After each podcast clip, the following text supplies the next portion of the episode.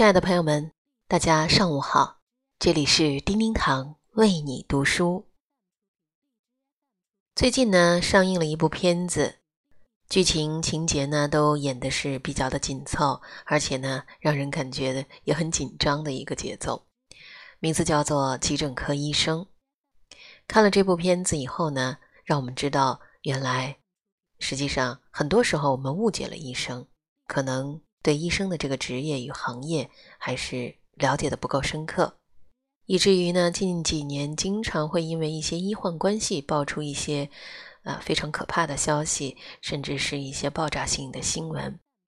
其实我觉得这部片子拍的真的还是不错的，希望很多的朋友都关注一下，从而呢都互相的体谅与宽容，更多的一些理解啊，让我们的医患关系得到一个舒缓。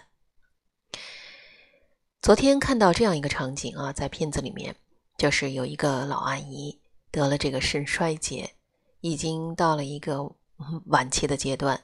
她的女儿呢，非常着急的把她送到了急诊科。于是呢，医生们给她诊断出了是这样的一个很麻烦的一个病状，建议说让老人家尽快的住院接受治疗，因为这个病呢，她非常的痛苦。呃，据我所知，应该是可能会身上会一直疼，而且是越来越疼，剧痛。特别是到了晚期的时候，可以说是一个特别惨烈的一个病状。而且对于这么大年纪的老人家来说，真的是太残忍了。于是说，急诊科医生呢就通知让他们的儿女，两个儿子，两个女儿来到了医院，听医嘱。希望尽快的给老人办理住院，接受治疗。可是谁也没有想到的是，四个孩子互相推诿责任，都不愿意承担对老人的责任。老人非常的可悲啊！当时我看到这里的时候，我都哽咽了，我的眼泪都快流出来了。我真的没有想到这个世界上会有这样的儿女，母亲含辛茹苦的把他们四个人养育长大，送他们读书，让他们成人。帮助他们组建家庭，而后又帮他们带孩子。如今老人呢，已经古稀之年了，得了这么样一个痛苦的病症，需要他们来尽孝的时候，他们每个人都不愿意付出自己的能力去支持老人度过这样的一个难关，也算是说白了，也就是陪着老人走过这最后一程，他们都不肯。所以呢，老人家最后很伤心。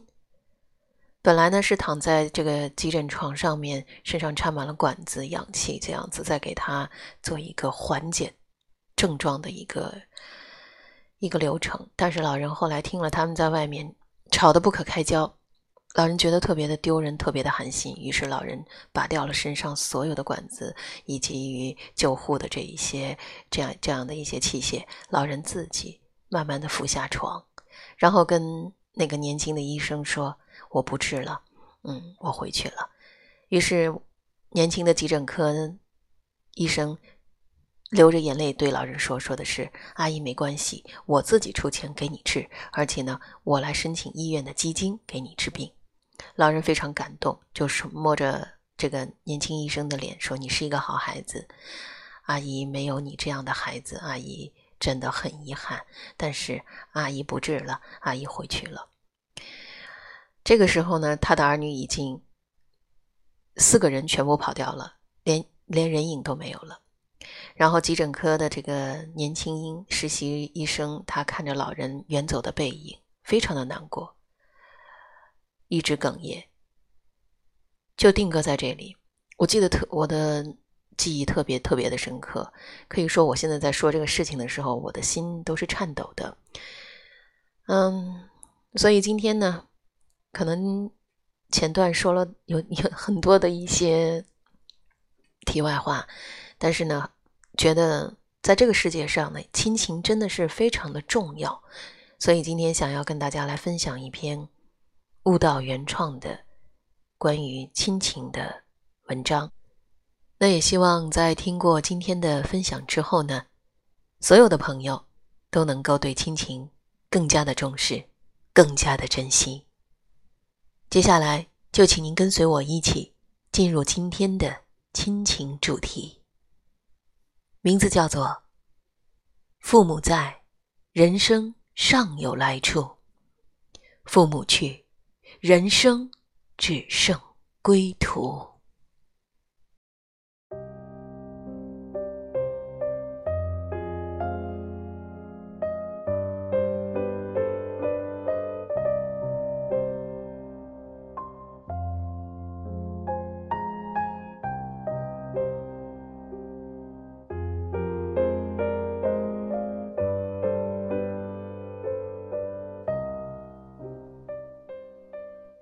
岁岁重阳，重阳便是敬老节。别忘了给父母一份关心。老吾老以及人之老，尊老为德，敬老为善，这是人性之道。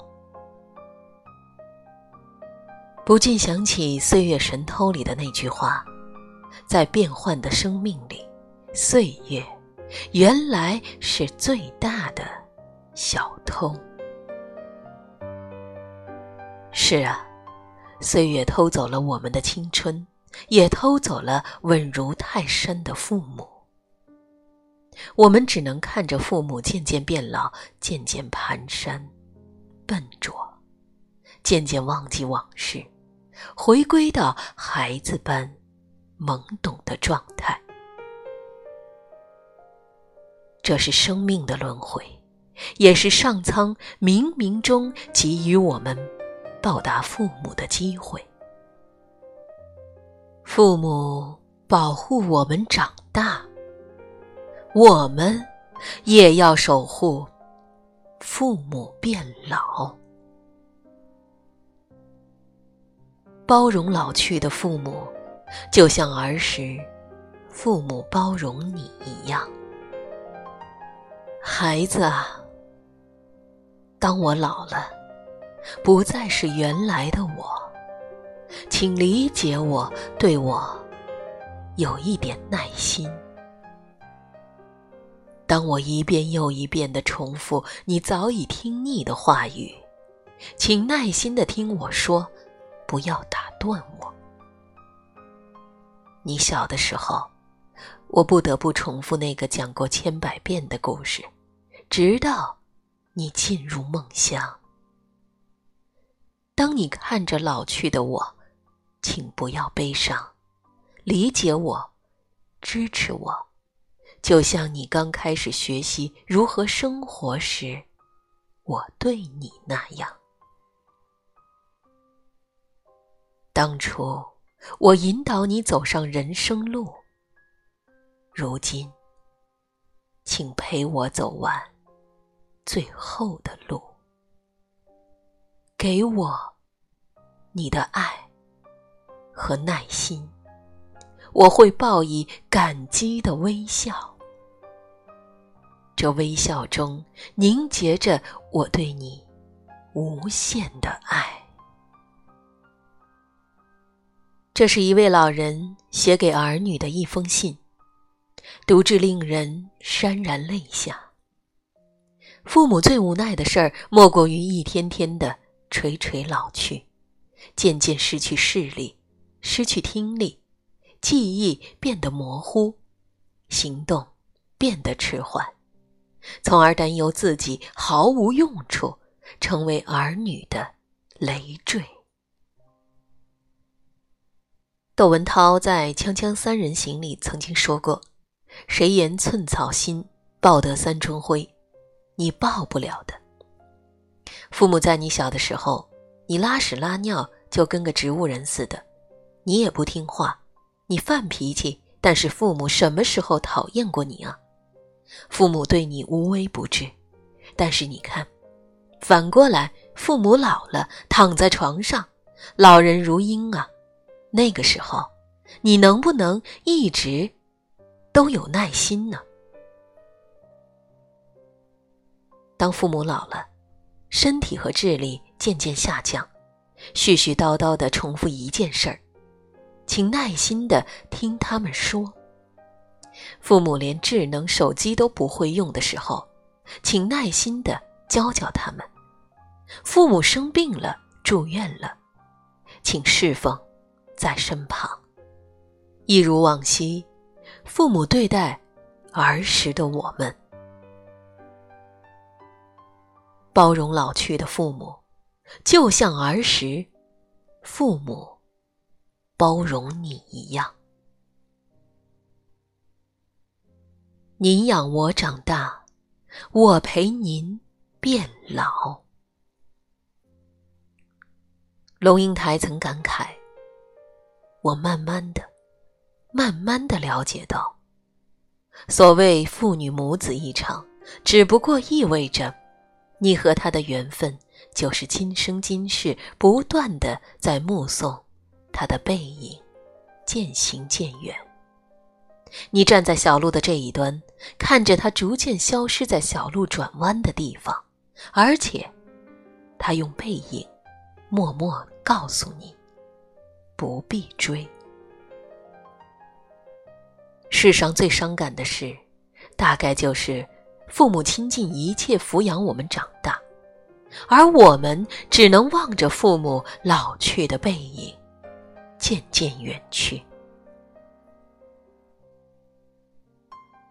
有次爸爸住院，电话里他总是说：“工作要紧，别来了，来也没用，帮不上忙，你忙你的，我就真的忙我的去了。”后来妈妈打电话来，不管多忙，还是去看看你爸爸。他嘴上不说，心里一直希望。你能去看看他，方才恍然大悟，原来父母说你忙你的，是一句甜蜜而又苦涩的谎言。而这样的谎言，我们从小听的太多了。我不爱吃这个，你多吃点等你长大了，爸妈就能享清福了。我身体好得很，别惦记。渐渐的，我们竟然真的相信了。我们总是忙着长大，忙着工作，忙着成家，忙着一些不知所谓的事儿，却忘记了父母在慢慢的变老。我们给了能给的一切。回报父母，却独独缺了陪伴。古时候，将父母在，不远游，视之为孝。常在父母身侧陪伴他们变老，就是最大的尽孝。所以，纵使再忙，也别忘了经常打电话回家，问候父母的近况。更要抽出时间常回家看看，陪父母说说话，散散步。陪伴是最长情的告白，别让父母在生命最后的时光里苦苦等。子欲养，而亲不待，是人生最大的憾事。趁父母尚在。常回家看看，告诉他们：“您养我长大，我陪您变老。”善待老人，就是善待明天的自己。毛姆说：“生命的尽头，就像人在黄昏时分读书。”读啊读，没有察觉光线渐暗，直到他停下来休息，才猛烈发现白天已经过去，天已经很暗，再低头看书，却什么都看不清了，书页已不再有意义。原来，人。是一瞬间老去的，蓦然回首，灯火已阑珊。古人常说：“莫笑别人老，自己终归老。”善待老人，就是善待明天的自己。有一个纪录片，名为《上海独居老人调查》，镜头对准的是六十岁以上独居的老人，他们的儿女远在外地，而他们独自留在老家。他们有共同的担忧：突发疾病、发生意外，无人知晓。片中，七十九岁的包大爷和八十七岁的孙阿婆是上下楼邻居。为了相互照应，楼上楼下吊起了一根爱心绳。每天，包大爷把晨报从楼上掉下来，孙阿婆从阳台取走，以此确认彼此是否健在。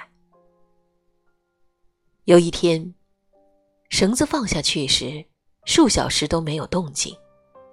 包大爷知道情况不妙，赶紧通知孙阿婆家人。被发现时，孙阿婆已摔倒在地，昏迷过去。这些老人可能是我们的父母，也可能是明天的我们。老吾老以及人之老，善待身边的老人。公交、地铁上，起身给老人让个座。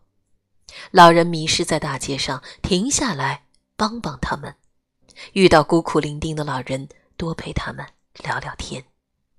相信在遥远的故乡，也有人温暖着我们的父母。世间轮回，生生不息，种善因，自会得善果。善待老人，当我们老了。一样会被温柔以待，被世界温柔以爱。父母在，人生尚有来处；父母去，人生只剩归途。尽孝须尽早，因为父母等不起。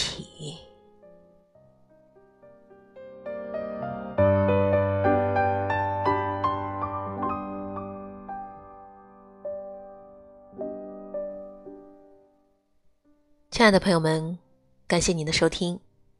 今天呢，我们进行的是亲情主题，分享了一篇来自于悟道原创的《父母在，人生尚有来处；父母去，人生只剩归途》。希望每一个朋友都能够珍惜亲情，珍爱亲情，珍重亲情。节目的最后，将李小阳演唱的。陪你度过漫长岁月，送给天下父母，天下儿女。更多美文，欢迎搜索并关注“叮叮堂为你读书”微信公众号。感谢聆听，下期再会。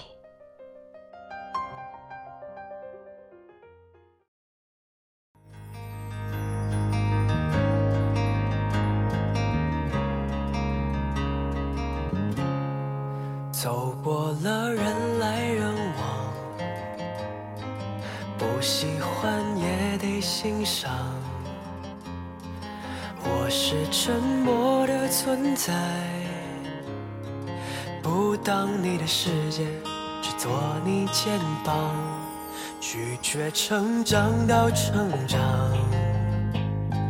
变成想要的模样。在举手投降以前，让我再陪你一段。陪你把沿路感伤活出了。答案，陪你把独自孤单变成了勇敢。一次次失去又重来，我没离开，陪伴是最长情的告白。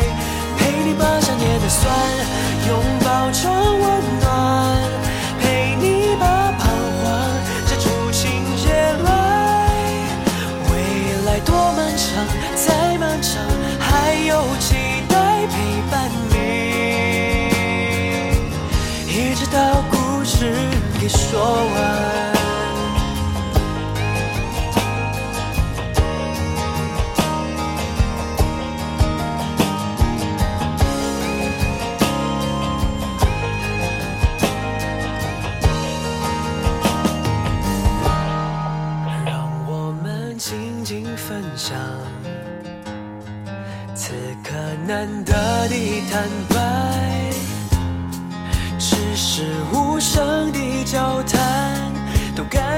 幸福，感觉不孤单。陪你把沿路感伤活出了答案，陪你把独自孤单变成了勇敢。一次次失去又重来，我没离开，陪伴是最长情的告白。陪你把想念的酸拥抱成温暖，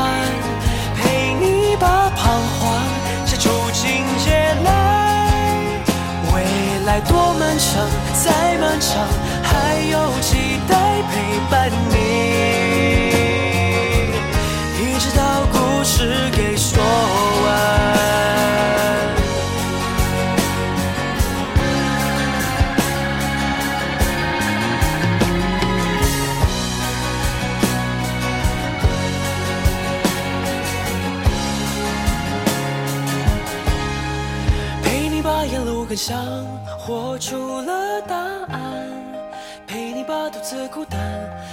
成了勇敢一次次失去又重来我没离开陪伴是最长情的告白。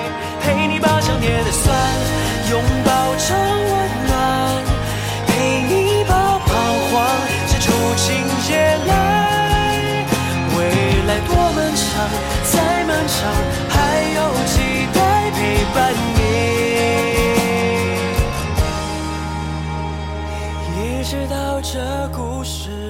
说